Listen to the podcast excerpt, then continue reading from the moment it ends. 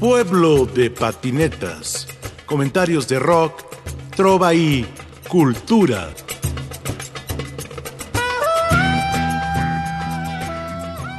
Buenos días, buenas noches, estimadas reescuchas de Pueblo de Patinetas en Radio Educación. Tenemos un invitado ultra especial.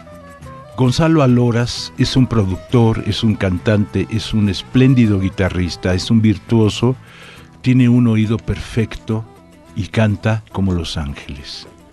Gonzalo Aloras es de la ciudad de Rosario, en Argentina.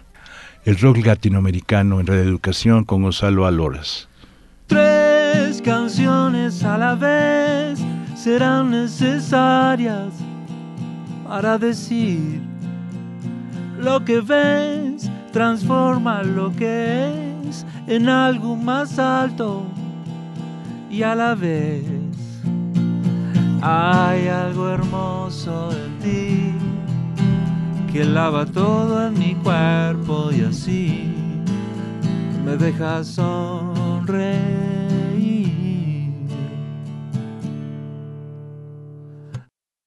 Mortadela Rancia te lleva allá conocer una escena, enfrentarte a los escenarios. A los escenarios, que es donde uno dice el escenario.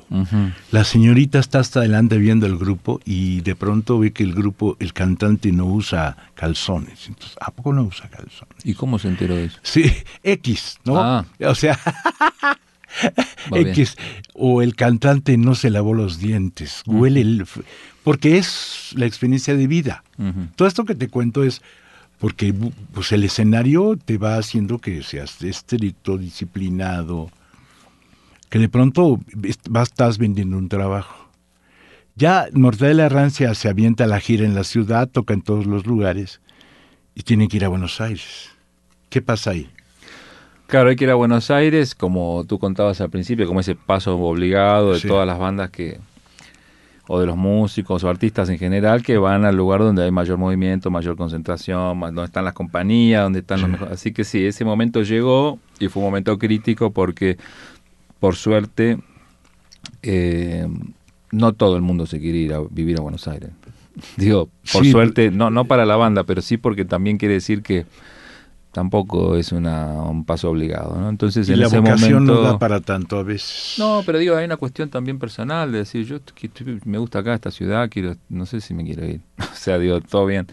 Y eso pasó, o sea, hubo una cosa de que había que hacer ese movimiento, pero no, no todos los, los de la banda estaban convencidos de hacerlo. Así todo, este, en el momento en el que había que hacer ese pasaje, bueno, ahí aparece mi vida Fito Páez, aparece justamente a partir de ese disco que te digo que habíamos grabado, que lo escucha él, que le llega a sus oídos. Y entonces también como él es rosarino, supongo que habrá influido mucho, más allá de que el disco eh, es bueno, pero habrá influido también eso, digo, escuchar, como me pasa a mí cuando voy a Rosario y escucho bandas o chicas que están haciendo, o chicos que están haciendo cosas ahí, nuevas y me, y me, entusiasma cuando veo que hay un buen producto, no sé qué, me acerco y les tiro onda y, ¿no? Como tratando de, retroalimentar esa cosa de la propia ciudad. Eso hizo Fito con nosotros, este, se acercó, nos... La verdad que fue muy, muy, muy importante ese acercamiento que él tuvo, porque vos, porque imagínate que no tenés mucha referencia haciendo un primera banda, un primer disco, no, no sabes muy bien dónde estás parado, digamos. Sabes que lo haces por amor, pasión y que estás un convencimiento, pero siempre se necesita un feedback del otro lado de alguien, sobre todo si uno, bueno, admira ni hablar, ¿no? Que, que, te dé un, una especie de, de, devolución. Y eso hizo Fito por motu propio, sin que nadie se lo pida, digamos. Se acercó a la banda, y, y, bueno, la elogió, dijo que le gustaba mucho el trabajo y como que nos animó a continuar. Eh, pero bueno, luego sucedió esto que te digo, que ese paso había que darlo al de Buenos Aires, no todos los chicos de la banda que hicieron estaban dispuestos a hacer ese movimiento de vida, porque en definitiva no es ir a una ciudad, sino que es empezar otra vida, ¿no? Eh, y entonces eh, eso coincidió, digamos, un poco con, se fue dando un poco a la par, el final de la etapa de esa banda con el ingreso mío a la banda de Fito, que él después, unos años más tarde de esto que te cuento, hace la, una formación impresionante que fue la banda para su disco Abre, en el año 1999, una banda que creo que fue la... Bueno, no, siempre tuvo bandas muy numerosas. Iba a decir que creo que fue la más grande, pero no lo sé. ¿Tú viniste con esa banda al Metropolitano? Claro. Ahí fue. Ahí fue la primera vez que toqué en ese lugar hermoso, que hoy justo veníamos con Sofi, veíamos con Sofi, digamos, eso, ¿no? Mencionamos el lugar como uno de los lugares muy lindos y este y sí, el, llegué a, México por primera vez ahí y no solo eso, sino que fue mm, a esta altura del año y el primer concierto que, que dimos, que di yo, mejor dicho, porque Fito seguramente ya había venido muchas veces, primer concierto que di con él em, en México fue allí. Y mm, bueno, tocamos el 4 de octubre, entonces aquí en México, de, supongo que habrá sido de ese año 99. Y el 4 de octubre es mi cumpleaños. Entonces en la mitad del concierto Fito le dijo a todo el público que era mi cumpleaños y me cantaron la, el feliz cumpleaños mexicano, que no es el mismo que, que el que se canta allá, ¿no? Así que fue una, una experiencia imborrable. Bien, ya puedo amanecer, mi sol está calmo, puedo ver que gritar fuerte como ayer no tiene sentido en el desierto. Hay algo hermoso en ti que lava todo en mi cuerpo y así me dejas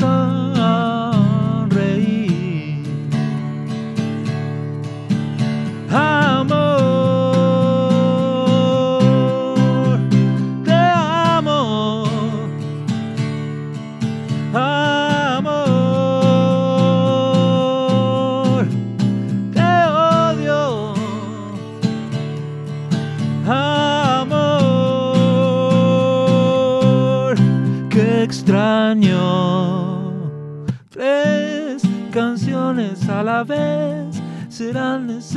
necesarias para decir.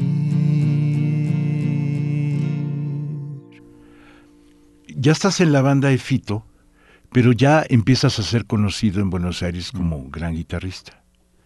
Eh, quiero que me cuentes dos cosas, no privadas, pero sí que son con el amor a la guitarra. ¿Qué primera guitarra eléctrica tuviste? ¿Qué trabajo te costó conseguirla? Y mucho, porque en mi familia, digamos, familia de trabajadores en el sentido de como, como se suele decir, este, y comprar una guitarra eléctrica siempre es caro, pero en esa época muchísimo más porque eran como objetos así de, como de colección, de lujo, no sé cómo decir. Entonces, em, es alucinante porque, bueno, con esto que te digo, la mezcla de, de, las cosas que son importantes en los comienzos. Por un lado, un azar, un azar que, que se mete en uno para, para decidir un rumbo, ¿no? Porque eso tampoco, como yo te cuento, sí, entiendo que en esa época, cuando era chico, toda esta música este, era un estímulo muy grande, pero también he tenido muchos amigos y compañeros y tal que todo eso no le... O sea que no ninguno siguió camino por la música por la música que sonaba. O sea que evidentemente también hay algo interno. Pero eso más el apoyo de tu de tu círculo más, más íntimo. Por eso tú preguntabas algo que termina siendo algo personal, hasta familiar, pero es interesante. Y es que, y, que por ahí no todos tienen la suerte de tenerlo, que es cuando uno decidió un camino siendo muy chico, poder tener el apoyo de eso, ¿no? El apoyo familiar, el apoyo de los seres que están más cerca para poder concretar eso. Y así fue, que era como una locura comprar una guitarra eléctrica, entonces eh, hicieron una especie de colecta en toda la familia Entonces mi abuela, mi mamá, el tío, no sé qué, todos pusieron qué hermoso, ¿no? Sí, y me compraron la guitarra eléctrica.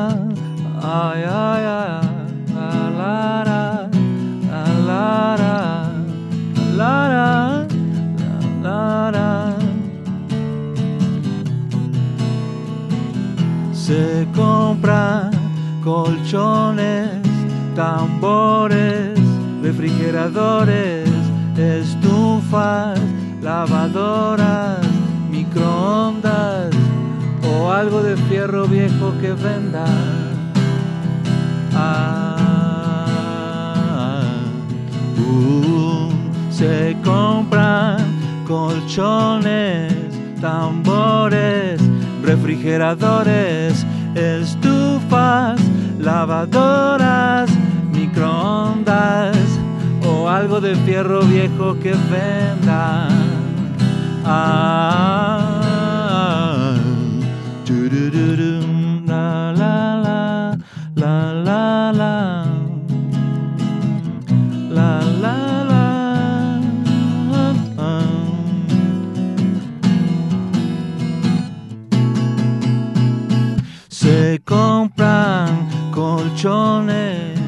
tambores, refrigeradores, estufas, lavadoras, microondas o algo de fierro viejo que venda.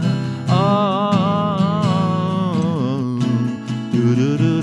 se compran.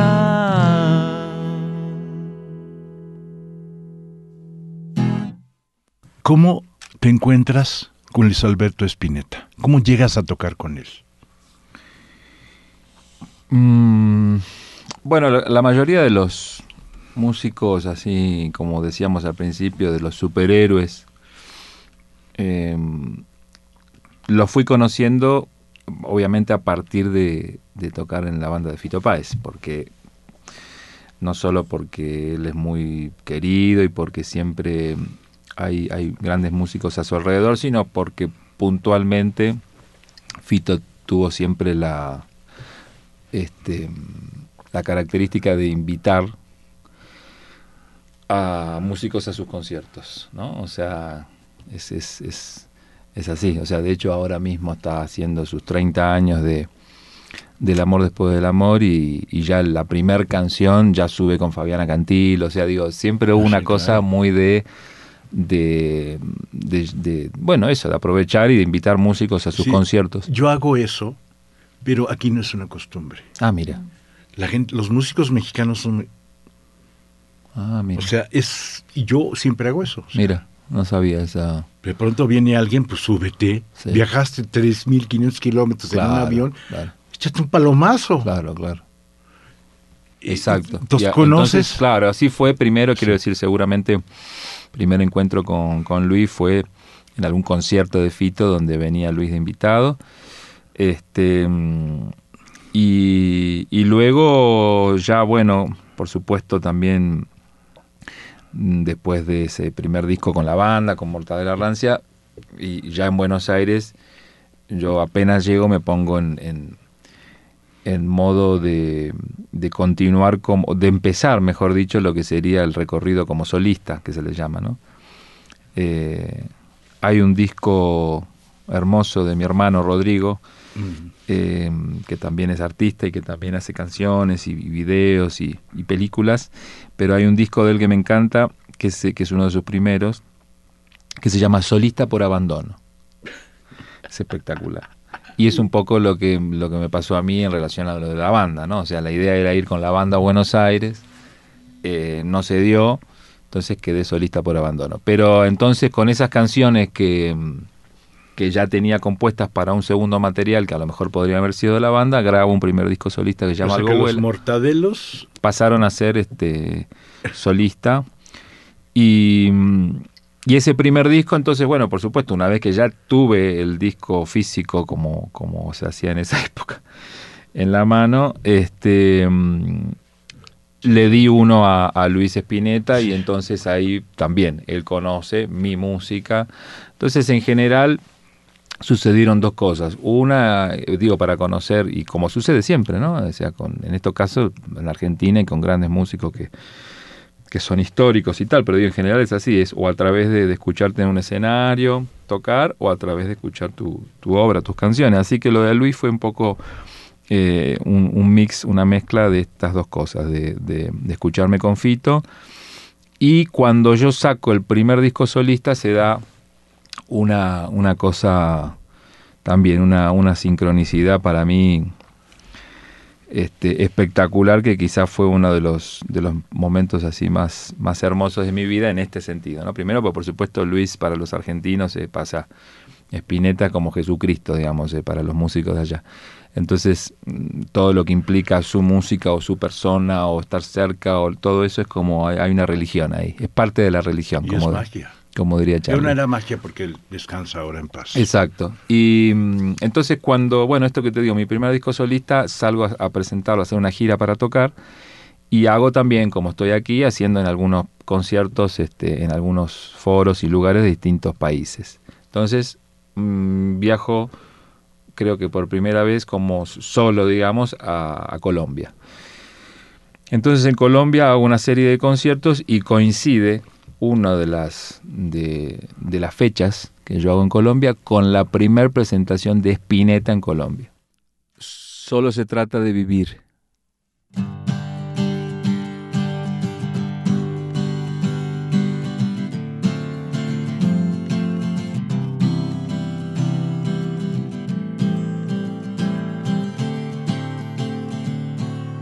Dicen que viajando se fortalece el corazón, pues andar nuevos caminos te hace olvidar el anterior.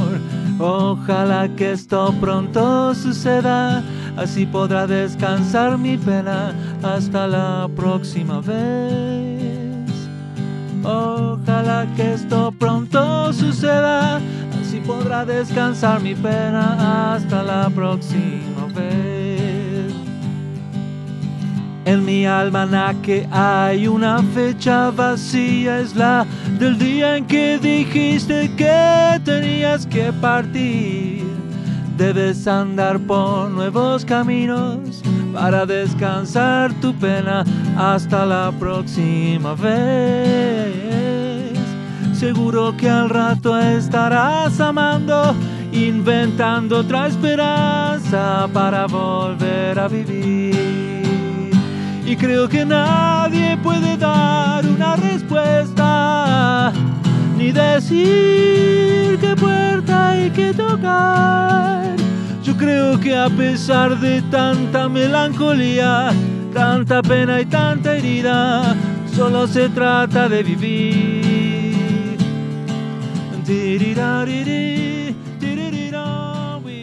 ¿Cómo de pronto ya estás en un momento en la banda más importante de rock, que es la banda de Fito Páez? De pronto, ¿cómo estás ahí? Y de pronto eso, ¿cómo te lleva a de pronto dejar un poco tu proyecto, pero también seguirlo? Claro. Sí. Cuando hicimos el disco llamado Ciudad Paranoia, que de paso también, por supuesto, invito a todos aquellos curiosos este, por la historia del rock nacional argentino a, Sí. a que lo escuchen, porque fue un poco la, la piedra, digamos. O sea, que fue el primer paso en relación a, a ese pasaje a Buenos Aires y Sí. a todo eso, fue ese disco puntualmente, como te decía, o es porque alguien te escucha un escenario o alguien escucha un material. En ese caso fue ese disco, que fue un disco muy, muy hecho con mucho tiempo, bueno, tiene mucho trabajo en todo sentido, entonces eso evidentemente se nota. Fito escuchó ese disco, le gustó a la banda, pero a, a su vez, como era la época de los discos físicos, como decimos, que uno tenía un objeto en el que le sacabas adentro una especie de libro que tenía información sobre quién grabó, cómo, dónde, no sé qué, quién ¿Tú crees que eso muera Sí, definitivamente? eso nadie sabe. Los chicos escuchan hoy un tema, no Sí. saben quién grabó, quién es el bajista. Claro, pero eso quiere decir que no están escuchando música los chicos. Sí, entonces en esa época con ese disco, digo, sin duda esto fue determinante, porque cuando Fito escucha ese disco nuestro, a la vez que lo escucha, lee. Y en esa lectura dice, bueno, mira, este pibe toca el piano, la guitarra, el bajo, canta, compone, hace las letras. Bueno, Está guapo. está guapo. Entonces, cuando una vez tuvo que hacer él este, su formación nueva para, para la gira del disco Abre, eh, necesitaba o quiso, o no sé cómo fue, una figura así como un, ¿cómo sería en fútbol? Un 5, Sí, que está ahí por lo que haga falta. sí, sí. Entonces eh, eso hice yo en la banda de él, ¿no? Porque él ya tenía, cuando entré ahí en la banda, te- justamente ya tenía su bajista, su baterista, su guitarrista, top, pero yo entré haciendo un poco de todo, eh, que es lo que, lo que me gusta hacer, un poco de todo. Dicen que viajando se fortalece el corazón, pues andar nuevos caminos te hace olvidar el anterior. Ojalá que esto pronto suceda, así podrá descansar mi pena hasta la próxima vez. Ojalá que esto pronto suceda, así podrá descansar mi pena hasta la próxima vez. Y creo que nadie puede dar una respuesta, ni decir hay que tocar. Creo que a pesar de tanta melancolía, tanta pena y tanta herida, solo se trata de vivir.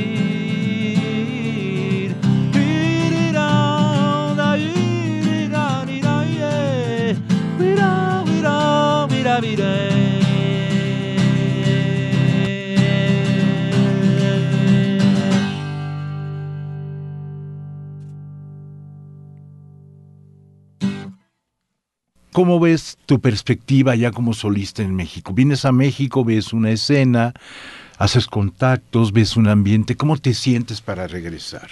Sí, por suerte, como te digo, ya desde, desde aquel cumpleaños en el en el, en el Metropolitan en el que ya canté mi música como solista, porque también otra cosa que, que hay que contar y que es este digno de ser este destacado es el gesto este de, que, de Fito Páez que durante todos los años que yo estuve tocando en su banda, en prácticamente todos los conciertos, él en la mitad de su show este, se iba para que yo cante un tema mío, ¿viste? Y aprovechar todo el público y todo eso, o sea que eso directamente fue fue increíble porque es lo también lo que me permitió que me conozcan, ¿no es cierto?, en distintos países que de otra manera a lo mejor hubiese sido muy difícil. Entonces al día de hoy me pasa que gente en algún lugar me dice, sí, yo te conocí, tu, te empecé a seguir, a escuchar tu música porque una vez cantaste una canción, no sé qué, en un concierto de Fito y ahí dijimos, che, ¿quién es? No sé qué, y te empezamos a buscar Claro que no era la época de las redes sociales, o sea, realmente había que buscar. O sea, eh, no era poner un nombre en, el celular, sino que era por ahí, che, tengo un amigo que viaja, comprame un disco, traeme, ¿no? Esa cosa bien orgánica. y... Así se formó el rock latinoamericano desde Total. mediados de los 80, o sea, llegaron los discos de Virus o los de Charlie por el exilio. Exacto. Así que bueno, tu pregunta de, cómo estamos ahora, eh, yo la verdad que estoy muy entusiasmado, recién veníamos hablando con Sofi justo el camino, en este largo y sinuoso camino este, hacia la radio.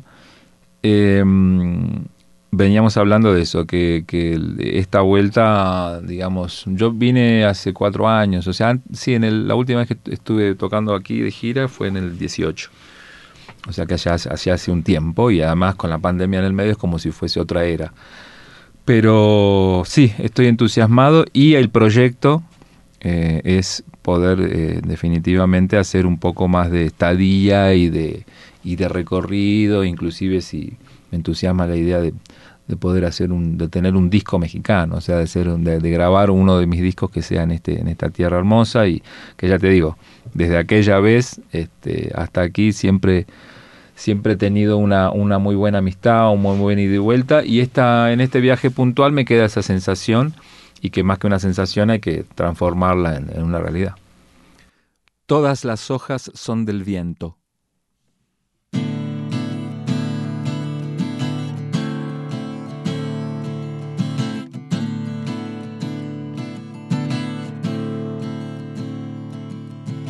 Cuida bien al niño cuida bien su mente, dale el sol de enero, dale un vientre blanco, dale tibia leche de tu cuerpo.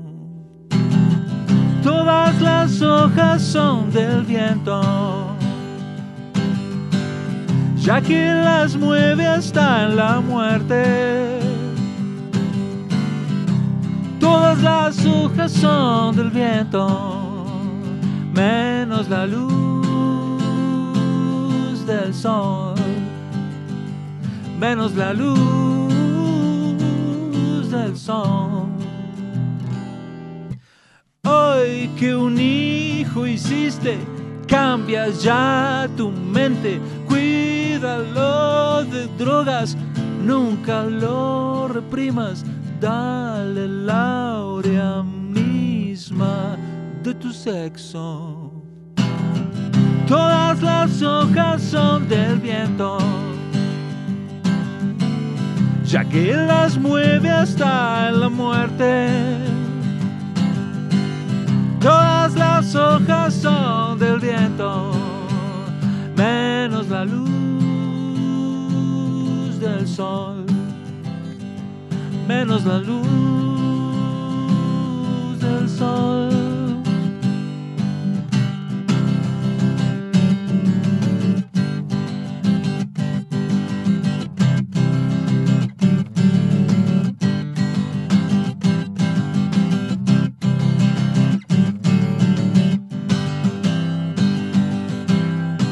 Todas las hojas son del viento, ya que las mueve hasta en la muerte. Todas las hojas son del viento, menos la luz del sol, menos la luz del sol. Gonzalo Aloras.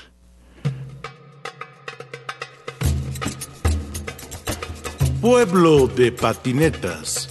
Comentarios de rock, trova y cultura.